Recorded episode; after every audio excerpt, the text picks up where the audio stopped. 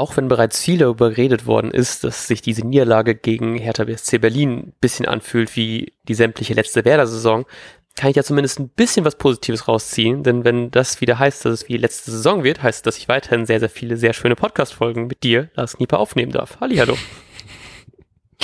Hallo Matthias, also vielen Dank ähm, wie immer für die warmen Worte. Ähm, ja, ich hoffe, dass, ähm, dass das die einzige Konstante der letzten Saison ist, die wir mit in die neue Saison nehmen. ja, ich hoffe auch ein bisschen. Ich bin, ich war tatsächlich nach der Niederlage sehr, sehr gefrustet, weil sicher, wie, was wahrscheinlich sehr vielen so gegangen ist, hat sich sehr, sehr danach angefühlt, als ob sich einfach nichts geändert hätte. Und ich hatte so einen richtigen Downer, dann habe ich es wieder so über den Abend vergessen, dass es ja schon Bundesliga-Start ist und ich kann das, glaube ich, noch so ein bisschen verdrängen, was mir auch, glaube ich, ganz gut tut. Und heute über den Tag war es wieder so ab und zu mal, liest du irgendwie welche Nachrichten über Werder, du hörst im Radio dann irgendwas darüber, dann fiel mir ein, dass wir noch einen Podcast darüber haben. Und dann war ich schon so ein bisschen gefrustet darüber, dass es doch so wieder sehr, sehr viel Einfluss auf sein Wochenende nimmt, dass Werder spielt und dass die auch eventuell scheiße spielen. Und das war schon, äh, habe ich fast schon wieder verdrängt, dass sowas ja auch es auch so Schattenseiten des Fußballfantums gibt und das hat sich am Wochenende jetzt wieder so bestätigen müssen. Aber ähm, naja, zumindest ich, ich kann noch nicht sagen, dass ich mich richtig freue, dass es losgeht, aber es geht halt eben wieder los. Genau, ähm, ich muss sagen, ich war ich konnte das Spiel halt nicht sehen, weil ich unterwegs war am Wochenende und dadurch hat es mich emotional natürlich ähm, nicht so stark getroffen. Und ich glaube, ich bin sehr froh darüber, weil ich ja, wie schon angekündigt, schon aktuell noch sehr skeptisch bin. Ähm, und das so bestätigt zu bekommen, ist, glaube ich, kein schönes Gefühl dann. Ja, auf gar keinen Fall. Ähm, Richtig, trotzdem ähm, bin ich sehr gespannt, was du mir so zu erzählen hast. Wir haben ja auch ein bisschen nach Input gefragt äh, und da haben wir auch ein paar Nachrichten bekommen. Ja. Ähm, bin ich auch sehr froh drüber, weil es war, ich, ich hatte richtig Angst, dass ich die ganze Zeit mich schon darüber aufrege und so fünf, sechs Sachen habe, aber es fühlt sich an wie als, also ich fand, der Input spielte einfach so dieses Gesamtbild wieder aus so einer Mischung von, wir sind schon, es ist schon sehr viel Verzweiflung, es ist sehr viel Frust, aber ich habe auch das Gefühl, man, sie hatten zumindest so ab und zu mal so ein bisschen so einen Lichtblick. Und ich, ich möchte auch irgendwie dieses ganze, so, es wird jetzt alles schlimm und diese ganze Schwarzmalerei und sowas alles irgendwie nicht so krass supporten, weil ich meine, es ist immer noch das, das erste Bundesligaspiel. Ähm, ich war auch ein bisschen überrascht, dass es so, also, dass man Hertha, vielleicht liegt es auch einfach am Werder-Fantum, dass man allgemein gegen Hertha eigentlich eine ganz gute Bilanz hat. Ich glaube, das letzte Mal hat man irgendwie 2006 hat Hertha in Bremen gewonnen. Ähm, ich habe aber einfach mal mittlerweile kurz geschaut, was sagt eigentlich Transfermarkt aus, zumindest über den Kader. Und Hertha hat einfach mittlerweile fast einen doppelt so teuren Kader wie Werder. Und da fehlt nicht mehr viel, das wirklich, also sind 117 zu äh, 216 Millionen. Also knapp 100 Millionen teuren Kader laut Transfermarkt. Und ich habe manchmal das Gefühl, dass man das immer noch gut vergessen kann, was die eigentlich auch noch so an, an Kader einfach da haben. Und gerade so auch im Sturm mit so einem ähm, Kunja, Luke Bacchio und so, die ja auch noch uns gut was gezeigt haben das ist halt eben, ich will nicht sagen eine andere Hausnummer, weil es irgendwie sich irgendwie falsch anfühlt, dass man jetzt das alles nur darauf reduziert, aber es ist schon, glaube ich, nicht mehr der Club, den man so easy peasy ähm, weghaut, nur weil man halt eben die letzten Jahre vielleicht nicht gegen die verloren hat. Aber so letztes, letzte Saison beim äh, letzten Spiel, in dem ich noch im Stadion sein durfte, in Berlin war es halt eben auch so, dass man recht schnell, ich glaube nach sechs Minuten oder so, wenn ich es noch richtig in Erinnerung habe, vielleicht ist es auch komplett verzerrtes Bild, aber dass man sehr früh schon 2-0 geführt hat und es trotzdem nicht geschafft hat, das halt eben ähm, mit einem Sieg über die Zeit zu bringen und dann spielt man eben noch 2-2 und auch wenn wir, finde ich, also natürlich war das kein gutes Spiel von Werder, das möchte ich auch nicht irgendwie äh, jetzt irgendwie das kleinreden, dass wir auch viel Grütze gespielt haben. Aber trotzdem ist halt eben Werder, äh, Hertha mittlerweile vielleicht auch ein Team, was vielleicht doch ähm, eher dann lang sich über Dauer so ein bisschen in den oberen Tabellenregionen festigen kann und allein schon mit dem ganzen Geld, was die jetzt haben, ne? Und ich weiß nicht, ob dir das aufgefallen ist bei den Highlights, aber die hatten auch noch nicht mal irgendwie einen Trikotsponsor und so und haben trotzdem ultra viel Geld und das ist schon so, ich hätte schon so ein, so ein bisschen was für dem Hertha-Geld, aber ohne dieses ganze Investor-Kram-Zeug, weil da habe ich irgendwie auch keinen Bock drauf, aber nun ja. Von daher, ich will das irgendwie nicht so krass alles schwarz sehen, aber es gab natürlich sehr, sehr viele Gründe und sehr, sehr viel Frust bei dem Spiel. Von daher, ich verstehe auch alle Leute, die einfach sehr viel genervt davon sind, aber ich hoffe, das geht nicht allen so. Ich glaube, hinzu kommt halt auch, dass Hertha ja so über, oder also im Pokal halt rausgeflogen ist gegen Braunschweig. Mhm. Ähm, und dass das vielleicht nochmal so ein bisschen Hoffnung auf einen guten Saisonstart angeheizt äh, hat. Ähm, genau, wobei man halt sagen muss, dass äh, ich glaube, bei Hertha das einfach eklatante Defensivschwächen waren, die da mhm. zutage gekommen sind. Ähm, genau, wenn wir uns das 1-0 schon angucken, dann sind sie halt in, jetzt am Samstag bei Werder zutage ja. getreten. Ich fand das sehr schön, weil in der Halbzeitpause bei Sky wurde ähm, Hess Grunewald interviewt und der, dem wurde halt eben auch das 1 0 gezeigt und hat man richtig gemerkt, wie der äh, so richtig selbst davon so in, so einer Art so Phantom genervt davon war, wie schlecht das ganze Abwehrverhalten da war. Weil ich glaube, in den ganzen Highlights sieht, also ich habe natürlich nicht alle Highlights gesehen, aber bei The Zone zumindest habe ich es nochmal angeschaut. Und bei Sky wurde noch so ein Tick länger der Vorlauf zu dem 1-0 gezeigt.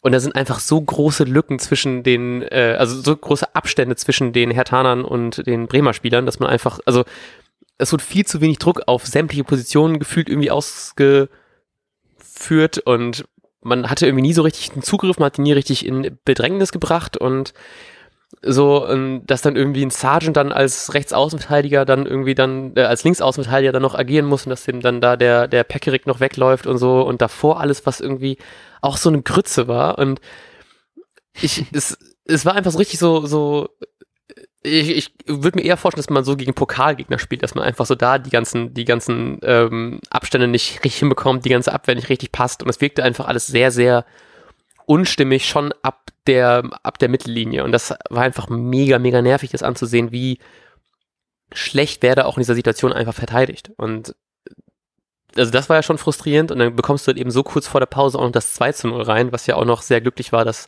dass da Friedel den Elfmeter nicht bekommt.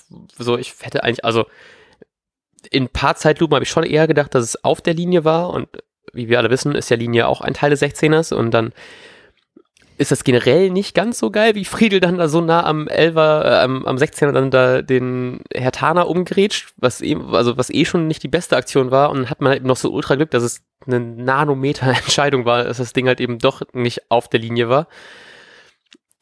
Und ich habe schon so ein bisschen damit gerechnet, irgendwie so, die werden das bestimmt trotzdem noch irgendwie kassieren. Ich dachte eigentlich, man kriegt einen äh, nach dem Freistoß drauf, aber im Endeffekt war es dann Glück, also nicht, nicht aber im Endeffekt war es dann halt eben so später. Also im Endeffekt so viel hat es gebracht, dass der Elfmeter nicht gegeben worden ist. Und dass man es halt nicht, nicht wieder nicht hinbekommt, auch so ein bisschen dieses Werder letzte Saison war, dass man es hinbekommt, die Halbzeiten zu Ende spielen dass man immer so einen Tick früher einfach abschaltet. Und das wirkt halt eben auch so ein bisschen bei dem Ding von, von Maxi Eggestein vor dem 2 zu 0, dass er einfach den Ball da im Mittelfeld so vertändelt und natürlich spielt das Hertha extrem schnell, extrem gutes Umschaltspiel.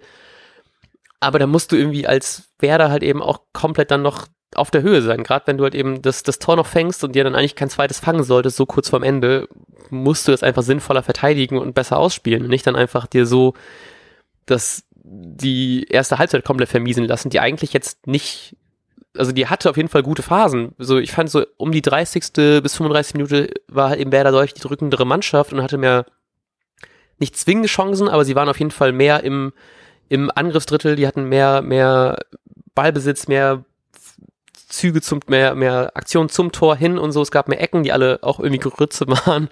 Ähm, insgesamt gab es davon sieben Stück und so richtig gut war da, glaube ich, eine von. Ähm, und da kam einfach so viel wieder zusammen, was so richtig so wieder nervt, dass das wieder so wirkte wie dieses Werder von letzter Saison. Und das, das ist einfach sehr frustrierend, dass man das Gefühl hatte, man hat irgendwie doch nicht so viel aus den Fehlern gelernt, wie es doch eigentlich dann irgendwie schön gewesen wäre. Ja. ja, ich habe noch gedacht, es ist sicherlich auch ein ähm, ein ganz, ganz Stück weit ähm, ja so, so ein, eine Mischung aus jetzt vielleicht auch mal fehlendem Glück und psychologischem Gedankengang. Ähm, denn angenommen, wer da schafft es irgendwie mal oder jetzt im Hertha-Spiel konkret mit 1 zu 0 zu führen, dass es einfach wie auch immer fällt, ähm, würde psychologisch, glaube glaub ich, schon krass helfen ja. nach so einer schlechten Saison, ähm, als dass man wieder so ein ja, ich meine, die Spieler merken das ja auch sofort. Äh, also Sargent hat sich ja auch in den Highlights erkennbar instant darüber geärgert, mhm. ähm, dass er da deutlich zu spät kommt.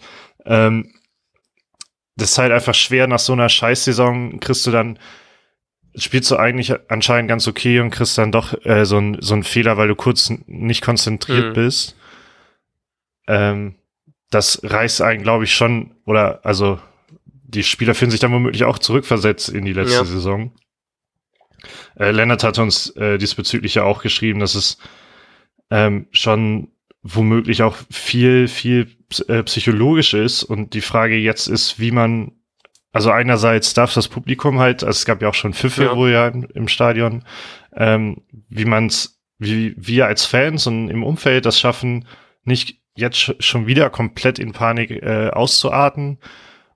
Äh, aber viel wichtiger, wie, wie verliert sich das nicht auf die Mannschaft, so dass eben in der Mannschaft direkt wieder ähm, ja diese diese Spirale aus aus negativen Ereignissen entsteht, ja. die dann in der Regel zu einem Abstieg führt. Ja, das fragt mich auch, weil ich fand tatsächlich, es wirkte halt eben gerade so diese, diese Halbzeit, wo so man dann direkt sich so viel Hoffnung macht und dann kriegst du halt eben kurz vor Ende dieses zweite Ding auch noch rein. Ähm, ich hatte schon so leichte Flashbacks so zur letzten Saison, wo man einfach, man hat so viel Hoffnung, so ein bisschen so dieses, dieses Mainz-Spiel, wo man sagt, eigentlich müssen wir jetzt Mainz schlagen und eigentlich können wir Mainz schlagen plötzlich kriegen wir halt eben da Buden rein wie, wie sonst was. Und so ein bisschen fühle sich das, nee, natürlich nicht so krass an, aber weil es natürlich auch irgendwie Saisonstart ist und jetzt gerade nicht so viel, um so viel geht, wie halt eben bei dem Mainz-Spiel, bei dem, beim Rückspiel gegen Mainz. Ähm, trotzdem habe ich da so ein bisschen so Flashbacks dazu, wie viel man doch irgendwie an Erwartung hatte und wie krass bitter dann doch die Realität irgendwie ist, dass man dann es nicht hinbekommt, dann irgendwie besseren Fußball zu zeigen, gerade wenn man es tun muss. Und auch wenn es irgendwie schön ist, die Fans dann wieder da zu haben, ich fand die Pfiffe auch, also es war halt eben wirklich zur, ähm, zur Halbzeitpause gab es halt eben die ersten Pfiffe, die fast schon standardgemäß wieder mit irgendwelchen Werder-Werder-Rufen unterdrückt worden sind, die zum Glück dann auch irgendwie lauter gewesen sind als die Pfiffe, aber trotzdem ist es so ein bisschen, fand ich das deutlich überzogen, weil im Endeffekt so, wir haben im Hertha-Spiel auch, im äh, letzten Hertha-Spiel auch mit zwei Toren geführt zur Halbzeit und trotzdem noch 2-2 gespielt. Dennoch war es so ein bisschen, ich kann den Frust verstehen, weil irgendwie willst du einfach eine andere Werder-Mannschaft sehen. Du willst irgendwie mehr Kampfgeist sehen, du willst mehr, mehr Einsatz sehen und halt eben nicht so eine Grütze, die ja phasenweise halt eben gerade so im Abwehrverhalten gezeigt worden ist. Und das, das, ach ja, das, ich kann den Frust schon irgendwie verstehen, so, weil ich merke doch, wie man irgendwie gerne, man, man hätte einfach gerne irgendwie einen deutlichen Sieg gesehen. Äh, ich meine, natürlich generell sieht man natürlich lieber einen Werder-Sieg, aber einfach so ein bisschen, zumindest um zu sehen, ach, es hat sich doch was getan in der, in der Sommerpause. Und nicht nur, weil wir irgendwelche äh, Testspiele gewinnen, sondern weil wir wirklich irgendwas gelernt daraus haben. Und das, weiß nicht, ich fand, es hat sich teilweise nicht so angefühlt. Äh, ja, ich finde, das ist auch ein gutes Thema, was du jetzt ansprichst. Das ist halt, ähm, ähm, wir, ich glaube, Nina hat uns das auch geschrieben.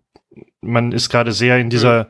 in diesem Dilemma. Man hat äh, ja direkt halt wieder Angst, eine ähnliche Saison zu erleben. Ähm, man ist auch sehr frustriert immer noch von der letzten Saison, auch als als Fan nun mal. Ähm, trotzdem will man ja oder wollen, glaube ich, sehr viele eben nicht Facebook-Kommentarmäßig unterwegs sein und äh, äh, ja, alles so schwarz malen, wie es nur geht. Ähm, mhm. Genau, Nina hatte geschrieben, äh, sie hat halt echt Schiss, das so wird wie letzte Saison, aber gleichzeitig ist halt diese Schwarzmalerei total furchtbar. Ähm, ja. Genau, und diese so parolenartig da, Kuh fällt raus, alles Kacke, äh, bringt halt auch absolut nichts. Da sind wir halt wieder bei dem Thema was Lennart dann angesprochen hatte, dass sich sowas halt auch schnell auf die Mannschaft übertragen kann. Ja, ich fand das auch gut, was sie geschrieben hatte. Sie hat nämlich geschrieben, dass sie die Niederlage erstmal als Realitätscheck nach der Vorbereitung empfindet und ich hoffe auch, dass man das eher so einstufen sollte, dass man jetzt sieht, okay, hey, wir müssen doch noch mehr an uns arbeiten und wir müssen, dürfen das nicht irgendwie die Bundesliga auf die leichte Schulter nehmen, nur weil wir jetzt irgendwie im Pokal weiter sind und Testspiele gut gespielt haben, sondern dass man wirklich noch sieht, okay, wir haben noch Lücken, wir haben noch Probleme hier und da und dass man das irgendwie nicht vergessen darf, wo wir gerade eigentlich herkommen und dass wir halt eben nicht, aktuell sind wir nicht der Verein, der irgendwie aus glorreichen Europa League Zeiten ähm, in die Abstiegsregionen reingekommen sind, sondern wir sind die, die halt eben jetzt seit mehreren Jahren wirklich so um die Abstiegsplätze fast schon regelmäßig spielen und jetzt nur, weil es dann mal gut läuft, wir haben es gerade so geschafft, vom 16. Äh, noch die Relegation zu schaffen, dürfen wir nicht vergessen, dass wir trotzdem noch irgendwie einfach jetzt vielleicht tatsächlich doch auch langfristiger da unten drin sind. Und das, ich habe manchmal das Gefühl, dass so ein bisschen dieser Kampfgeist da einfach auch noch fehlt, den man vielleicht dann doch ein bisschen mehr an den Tag legen muss, gerade so bei in solchen Situationen, ne? dass man sich vielleicht auch eher dann nochmal so ein bisschen hängen lässt und vielleicht auch nicht so dann den entscheidenden Meter extra geht und den entscheidenden Zweikampf noch ein bisschen mehr geht. Und das hatte ich weiß nicht, das, das, hat mich schon einfach so gestört, dieses, dieses, das so ein bisschen dieses Brennen dann irgendwie gefehlt hat, Gefühl, was man so am Ende dann doch deutlich mehr gezeigt hat, dass man dann noch so, man geht wirklich hinter jedem Ball hin, egal, äh, hinterher, egal wie sinnfrei der sich anfühlt. Ähm, genau, das hatte uns auch ähm, Harvey Neustadt Jung geschrieben, liebe Grüße, äh, dass der äh, fehlende Kampfgeist der, Schli der, der Schlimmste war, nicht die Niederlage an sich. Ähm, und das kann ich sehr gut nachvollziehen, weil das hat mich auch einfach genervt, dass man dann irgendwie nicht so richtig diesen Entscheideschritt extra geht, weil das, ja, ich, also ich hoffe, dass das kommt noch mehr und ich hoffe tatsächlich, dass es dieser Realitätscheck einfach wirklich noch war und dass wir vielleicht einfach ein anderes Werder irgendwie sehen können nächste Woche auf Schalke, aber ich habe das Gefühl, da muss noch was kommen. Und ich weiß nicht, ob es einfach nur das ist, dass wir jetzt irgendwie Rashica verkaufen und nachher noch das Geld für einen Sechser haben, was mich natürlich irgendwie, glaube ich, nach dem Spiel auch sehr freuen würde, weil ich so Maxi Eggestein auch nicht so richtig gut fand auf seiner Sechserposition. Ähm, aber ich weiß nicht, ob das wirklich das Einzige ist, was dann irgendwie die Wende bringen kann, weil irgendwie glaube ich das nicht. ähm, ach shit, ich wollte jetzt irgendwo drauf eingehen. Ähm, aber also, lass uns Ah, genau, hier die äh, Galligkeit, also jedem Ball hinterherrennen, mhm. ähm, etc. Genau, das hat Kofeld auf der Pressekonferenz sehr, sehr betont, die habe ich mir halt vorhin angeguckt noch. Ähm, und da hat er vor allem eben diese ersten 30, 40 Minuten, die ja im Grunde okay waren, mhm. äh, angesprochen und eben gesagt, man, man hatte das Spiel im Grunde genommen so halbwegs, so halbwegs irgendwie im Griff. Ähm, mhm. Aber es, es hätte eben daran gefehlt, äh, ja, diese letzte Galligkeit, also er hat von Galligkeit gesprochen, ähm, um einfach eben so einen Druck zu erzeugen, dass eben auch mal ein Tor fällt. Für, für Werder dann. ähm, und das finde ich ein interessantes Thema, auch dahingehend, was, weil du es jetzt auch gerade angesprochen hast. Ähm, wer, wer sorgt für dafür, die ganze Mannschaft mitzureißen? Ja. Und ähm, genau, da möchte ich schon wieder auf, auf einerseits auf Füllkrug ansprechen, der, was ich irgendwie so ein bisschen überraschend finde, dass er immer noch jetzt, also mit der Begründung des Kreuzbandrisses, äh, ein bisschen zurückgehalten wird. Äh, irgendwie finde ich das gut, wenn man Spieler äh, schont, weil ähm, diese Gen Regenerationsphase ja deutlich länger ist als die, ähm, äh, ja, als man eigentlich denkt, so bei, beim Muskelaufbau, aber hm. äh, ich finde es halt schon ein bisschen komisch, weil er immer in letzter Saison die letzten Spiele dann natürlich auch aus der Not geboren, aber trotzdem ähm, schon von Anfang an gespielt hat und einer der besten auf dem Platz war immer. Ja. Und genau, dann gab es jetzt eine Sommerpause und jetzt ähm, wird natürlich betont, ja, irgendwie äh, ist er halt noch nicht bei 100 Prozent. Ähm, na gut, so oder so glaube ich, dass ein Füllkrug eben so jemand sein kann, der diese ganze Mannschaft äh, mitzieht und, und eben so eine, so eine Willenskraft auch auf die Mannschaft übertragen kann. Das sehe ich halt bei den anderen Spielern, muss ich sagen, nicht so. Ich finde, Klaassen hat so eine Aura, ähm, eine krasse Willensaura, genauso wie Eggestein das manchmal hat.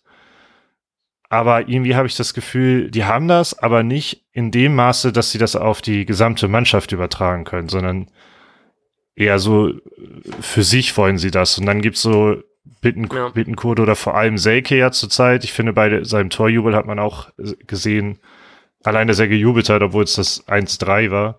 Ähm, ja, wie gut er das getan hat, ne? Genau, wie glücklich er war, aber ich finde, seine Willenskraft sieht eher aus wie, ja, wie so ein bisschen eine bockige Willenskraft oder so. Also auch da sehe ich nicht, dass ja. ich das auf die Mannschaft übertragen kann. Ähm,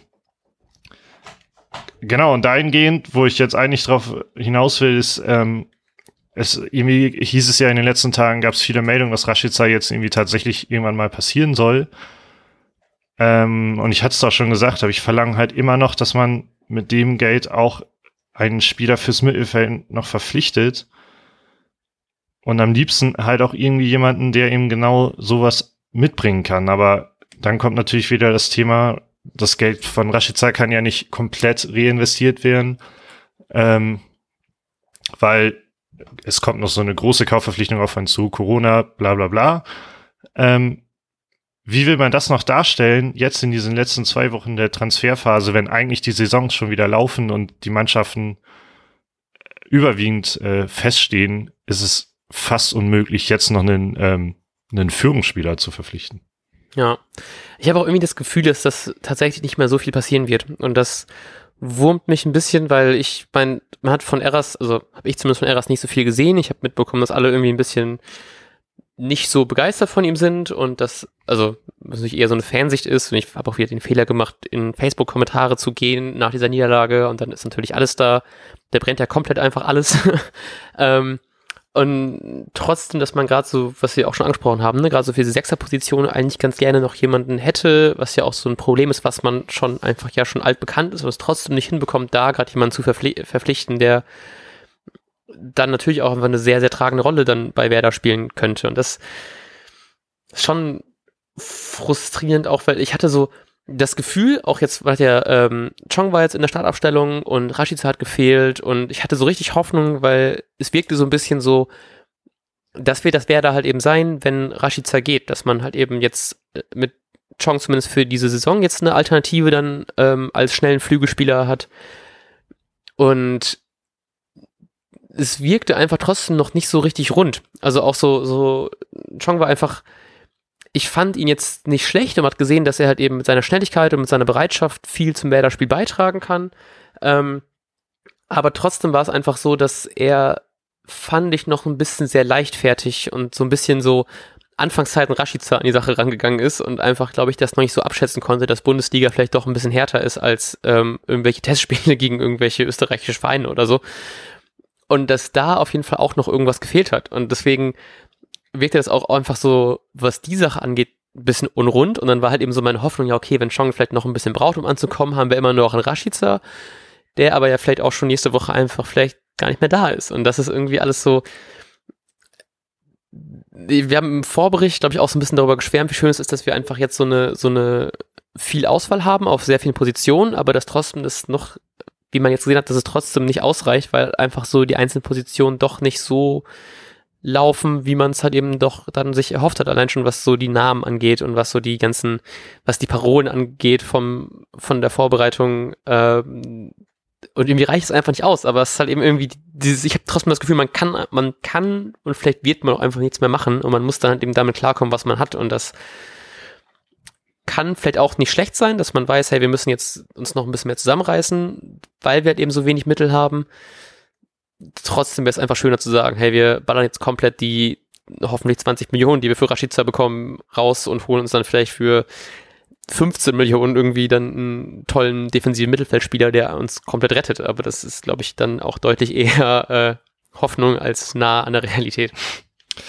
Mm, ja, also ich bin ich bin wie gesagt ein bisschen enttäuscht, dass äh, wenn man wenn man keinen keinen mehr holen würde, denn äh, dieses Problem ist einfach schon viel zu lange bekannt, als dass man da als das, das als das legitim wäre, jetzt keinen richtig auf dem Zettel zu haben. Ich habe da so ein bisschen auch nach Freiburg geschielt, wo glaube ich sehr viel im Mittelfeld passiert ist, glaube ich recht äh, vielversprechende Spieler mhm. holt man da mehrere eben auf jener Position, wo wer da auch welche gebrauchen könnte. Ob die genau in das Profil passen, ist für mich gerade irrelevant, aber Freiburg schafft es da einen krassen ähm, Kaderumbruch zu haben und wer da weiß seit Ewigkeiten, wir brauchen auf dieser Position jemanden oder sollte es wissen und ähm, jetzt wird schon davon geredet, wir machen womöglich nichts mehr. Das finde ich schwer, gerade im Hinblick darauf, was ähm, uns auch ähm, Captain Chaos hier nochmal geschrieben hatte, der Hinz, ähm, zu große Abstände im Mittelfeld. Wir brauchen halt einen Spieler, der sowas, der einfach diese, die, die entscheidenden Pässe im letzten Drittel spielt. Ich finde, es wird halt schon krass deutlich, was Kruse teilweise ge gezeigt ja. hat. Und es gibt keinen Spieler im Kader, der das, der das aktuell kann. Und ich weiß auch nicht, ja. wer sich da entsprechend entwickeln soll, um das auszufüllen und halte das auch für sehr unwahrscheinlich, dass es passiert. Ja, ich, ach ja, ich weiß halt auch nicht. Das, das ist halt eben so frustrierend, dass man auch eigentlich immer davon, also denken wir so zwei, drei Jahre zurück, wo wir fast noch Europa League gespielt hätten, hat man darüber redet, wie gut dieses zentrale Mittelfeld funktioniert mit einem funktionierenden Maxi Eggestein und einem funktionierenden Klaassen und wie schön einfach dann diese Kombi ist aus, die beiden können gute Impulse nach vorne hinsetzen, die können auch mal, gerade Maxi Eggestein, der irgendwie am Anfang der vorletzten Saison irgendwie jeder Schuss aus 30 Meter geht dann in den Knick rein und Davy, der sich plötzlich auch dann richtig reinhaut und irgendwie zum Kopfballungeheuer wird. Ähm, und plötzlich fehlt es einfach komplett, dass man auch einfach so diese Sicherheit im Mittelfeld einfach hat. Und wie von auch schon angesprochen, so, sowas resultiert halt eben auch einfach dieses, dieses ähm, 1 zu 0, wo auch einfach die Hertaner einfach so aufs Tor zugehen können und dann ihre Freiräume haben, weil da irgendwie einfach dieses komplette, weiß nicht, dieses, dieses Herzstück dieses, dieser Werder-Mannschaft irgendwie fehlt. Und das ist halt eben irgendwie traurig, weil wenn du das irgendwie auf dem Papier liest, denkst du, eigentlich müsste das doch klappen. So ein Osako hat ja auch irgendwie mal äh, irgendwie gute Phasen und der hat, glaube ich, hat ähm, Hinz uns auch geschrieben, ne, dass der, dass der viel zu viele Bälle im Aufbau verliert und auch einfach vorne viel zu wenig gezeigt hat. Und es war einfach so komplett klar, dass der in der Halbzeit ausgewechselt wird, weil er einfach auch da keine Ideen hatte. Und äh, so, selbst wenn wir irgendwelche Abwehrschwächen langsam in den Griff bekommen, ist alles davor eben lässt viel zu viel zu und das ist so viel Frust darin, dass es nicht mehr so klappt, wie es irgendwie mal war und dass die Spieler, die wir haben, nicht mehr das zeigen, was sie mal gezeigt haben und das wirkt alles irgendwie immer noch nicht so ganz stimmt. Und ich merke gerade, wie ich mich so richtig in Frust reinrede und ich hoffe, dass ich das nächste Woche anders sehen kann. Aber irgendwie jetzt gerade habe ich nur die Hoffnung, dass es halt eben Schalke ist, die halt eben ja gerade auch nicht so äh, super in ihrer Form sind. Deswegen hoffe ich einfach sehr, dass man natürlich da mehr, mehr reißen kann. Aber es ist natürlich auch sehr, sehr verführerisch, einfach dann davon auszugehen, dass wir halt eben Schalke platt machen, weil die gerade auch irgendwie 8-0 gegen Bayern verloren haben. Aber ich meine, wer da hätte das... Spiel ja. Ich finde das Schalke-Spiel ganz, ganz schwer in, in alle Richtungen, denn äh, verliert man gegen Schalke, ist es, glaube ich, ähm, das letzte Warnsignal, was man noch wahrnehmen kann. Ja. Ähm, aber gewinnt man gegen Schalke, darf man das, glaube ich, aktuell auch nicht zu hoch hängen. Leider. ähm, ich glaube, die Vorbereitung war bei Schalke nämlich auch recht schlecht. Ja, ja und es darf halt eben dann auch nicht in irgendeine falsche Euphorie ver verfallen. Ne? Dass wir plötzlich dann genau, ja. treffen plötzlich Eggestein und Klaassen wieder oder Eras kommt rein und macht irgendwie zwei Kopfballtore und nachher wird er dann als neuer Sechser Gott bejubelt und dann tun wir gar nichts mehr auf der Position. Das darf halt auch nicht sein. Aber man, ich finde, man darf halt eben auch das nicht zu hoch hängen, diese ganze Niederlage. Aber es ist, glaube ich, schon irgendwie ganz gut auch mal als Warnruf, dass es vielleicht doch noch nicht ausreicht, dass man vielleicht doch noch irgendwas tun kann und vielleicht kann man zumindest noch irgendwas ausleihen für ein Jahr und dann hat man vielleicht nächstes Jahr irgendwie bessere Chancen, wenn der Transfermarkt wieder vernünftig funktioniert. Aber ich, äh, irgendwas muss kommen und ich hoffe, dass es irgendwie vielleicht, äh, auch wenn es einfach vielleicht eine Veränderung ist. Ich habe sehr viele Leute ge, äh, gesehen, die sich darüber aufgeregt haben, dass ein Osako spielt, dass irgendwie ein, ähm, weiß nicht, dass ein, dass ein ähm, Schmied nicht spielt oder sowas, ne? Oder irgendwie ein, ein Johannes Eggestein oder halt eben auch ein, dass ein Selge spielt und kein, kein Füllkrug, was wir gerade eben auch schon ja besprochen haben. Und ob man dann vielleicht doch irgendwie mit einfach einer anderen Startaufstellung schon vielleicht viel ändern kann. Und auch wenn ich das irgendwie traurig finde, dass dieser Füllkrug-Effekt dann irgendwie ausgeblieben ist, weil als er reinkommen ist und dann so ein, zwei okay Chancen hatte, beziehungsweise eine sehr gute und eine okay, man hatte direkt wieder die Hoffnung, dass er uns wieder so aus dem Schlamassel rauszieht und das hat natürlich auch nicht geklappt. Aber ich meine, vielleicht wird es was anderes sein, wenn er von Anfang an spielt und wir halt eben irgendwie einen Stürmer haben, der sich ein bisschen mehr einsetzt, als es ein Selke jetzt gemacht hat. Von daher irgendwie ich habe die Hoffnung, dass es noch so ein paar Stellschrauben gibt, die uns irgendwie helfen können, aber ich merke auch, wie ich so ein bisschen mehr Frust dann gerade so was letzte, aus der letzten Saison mitnehme, in die neue Saison ganz gut übertragen kann und auch irgendwie vielleicht auch fast schon ungerecht häufig dann anwenden auf das Werder, was wir dann am Samstag jetzt gesehen haben. Ja, ich finde, dazu kann man ganz gut ähm, noch sagen, was uns Haas-Core bei Insta geschrieben hat. Ähm, schlechtes, in Klammern sehr schlechtes Spiel aber wir alle wären mit etwas Ruhe gut beraten. Also ähm, ja. wir sollten uns zum Beispiel einen Frank Baumann nehmen. Der, glaube ich, ich, ich kenne keine Person, die vermeintlich mehr Ruhe ausstrahlt. Ähm, gleichzeitig hat uns, ähm, ah nee, das hast du, glaube ich, schon gesagt, ne? Habi Neustadt Jung, also Andi, ähm, ja. Hm? Das, das Wie war sie ja anscheinend. Aber wir dürfen halt auch nicht vergessen, ähm, man kann auch nämlich, man kann sagen, ähm, was uns Lizard Wizard geschrieben hat, dass die Niederlage halt völlig unbedeutend war, denn es ist ja noch möglich, Meister zu werden. Wir sollen uns nicht so aufregen. Ich meine, es sind ja auch nur drei Punkte und ein paar Tore, also von daher, das kriegen wir auch noch hin.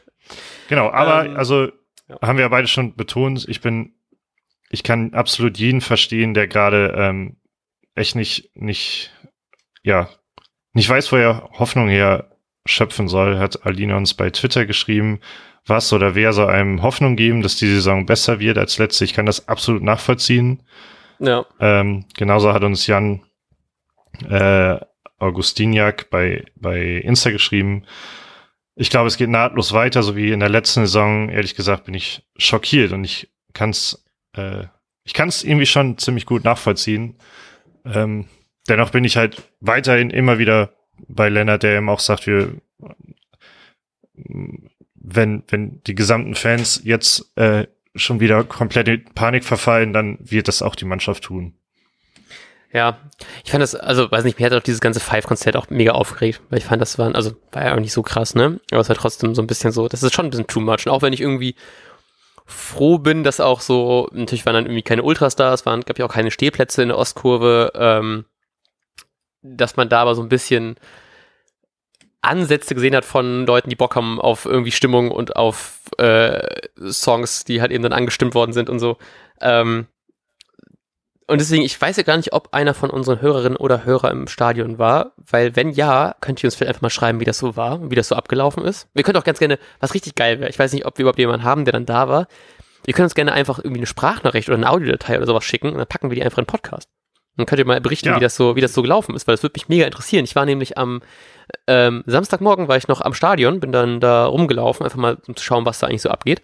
Und ähm, ich fand das sehr lustig, weil die, äh, also nicht lustig, aber so, man hat schon gesehen, dass deutlich mehr Aufwand war an so Absperrungen und so, dass halt eben die, die Reihen in die ähm, in Stadion rein, die ja sonst eigentlich so komplett offen sind und man ist dann so in großen Menschenmengen, ordnet sich dann so nach und nach dann so in so paar Reihen dann ein, wurden komplett mit so Absperrzäunen, diesen, diesen halbhohen, so dann so geleitet, dass man gar keine Chance hat, so in so einem, in so einem großen Balk dann da reinzukommen ich glaube Bulk, nicht Balk ist das richtige Wort. ähm, und ich habe auch gesehen, wie sehr viele Leute einfach so diese Desinfektionsspender so dann hin und her geschleppt haben ins Stadion. Und ich werde einfach mal sehr gespannt, mal so ein paar, paar Live-Berichte zu hören. Vielleicht habt ihr ja Interesse, euch ein bisschen was äh, dazu ein bisschen was zu sagen oder sonst schreibt uns einfach einen Text und wir lesen den vor. Aber das würde mich mal sehr interessieren. Ja, finde ich sehr geil.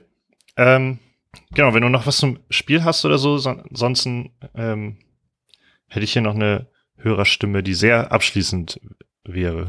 Dann kannst du damit gern, sehr gerne sehr abschließen. Äh, sehr gerne damit abschließen. So. ähm, genau, Robert hat uns nämlich noch geschrieben und er spricht mir aus der Seele, warum musste die Bundesliga denn schon jetzt wieder anfangen? Ähm, und ich glaube, das fragen sich zu, nach, auch nach diesem ersten Spieltag viele. Äh, und wenn man halt auf die Tabelle guckt, dann könnte man ja glauben, das ist noch die Abschlusstabelle der letzten Saison. Sie wäre nur etwas schöner, weil Schalke abgestiegen wäre. Aber äh, Werder steht auf Platz 16. Und ich meine, theoretisch haben wir es letzte Saison auch auf Platz 16 gerettet, von daher sind wir eigentlich safe. Ja. das kann nicht mehr so viel passieren. Ähm, ich glaube, wenn wir soweit durch sind, können wir nämlich noch zu der letzten welche Sachen des Spieltags kommen, nämlich zu Kicktipp. Oder hast du noch was zum Spiel, was du berichten möchtest? Nee, Kicktipp finde ich gut. Ähm, und ich gehe dann nämlich äh, über in eine, äh, in eine weitere Hörerstimme, und zwar von Karl, der uns sehr schön ähm, einen Ausschnitt von Roland Kaisers, ich glaube, es geht schon wieder losgeschickt hat. Und so habe ich mich auch gefühlt, als ich in die Kick-Tabelle geschaut habe und mich gesehen habe mit lächerlichen sechs Punkten. Ähm, ich glaube, Kicktipp geht schon wieder bei mir extrem schlecht los. Ich weiß gar nicht, wo bist du denn? Da, elf. Okay, gut, du bist trotzdem do äh, doppelt so viele Punkte wie ich gemacht. Auf Platz eins mit 22 Punkten ist ähm, Werder Path, PATH. Ähm, ganz lieben Glückwunsch dafür. Ich glaube, es ist noch ein Spiel. Ist noch ein Spiel offen gerade? Nee, ich nee, glaube, ne? ist alles durch. Ist, schon durch, ne? Okay. ich hab so wenig. Äh, ich hab, bin auch komplett noch gar nicht im Bundesliga-Modus. Ich habe wirklich nur Werder verfolgt und das war's. Ähm, Aber ich meine, es war, ich glaube, das letzte ja, Spiel war Wolfsburg-Leverkusen, äh, glaube ich. Stimmt. Das ja. darf man mal vergessen. Ja. ja, vor allem auch so ein lächerliches 0-0 und zählt auch kein Schwein. Gut, ähm, vielen, vielen Dank für alle eure Hörer und Hörerinnen-Stimmen. Äh, wir freuen uns immer sehr, wenn wir Input kriegen und ähm, freuen uns sehr, dass wir zusammen da irgendwie durchleiden können. Wir hoffen, wir haben euch zumindest ein bisschen diese Niederlage nicht schön geredet, aber so geteilter Frust ist halber Frust oder so. ähm, hat es ein bisschen geholfen. Ich glaube, mir hat es ein bisschen geholfen. Ähm, wir hören uns sonst zum, falls wir nicht noch krasse Transfer verkünden, verkünden können, zum Vorbericht gegen Schalke, wahrscheinlich am Freitag. Frage ich dich, Knie? Äh, ja, ja, ja. gut, gut, gut, gut. Mhm. Ähm, und sonst im Nachbericht wahrscheinlich dann am Sonntag. Wünschen euch einen wunderbaren Start in die Woche. Haltet die Ohren steif, den Kopf hoch, die äh, Fahne hoch, ich weiß es nicht. Ihr werdet, äh, ich wünsche euch einfach einen guten Start in die Woche und bis dann. Bis dann, tschüss.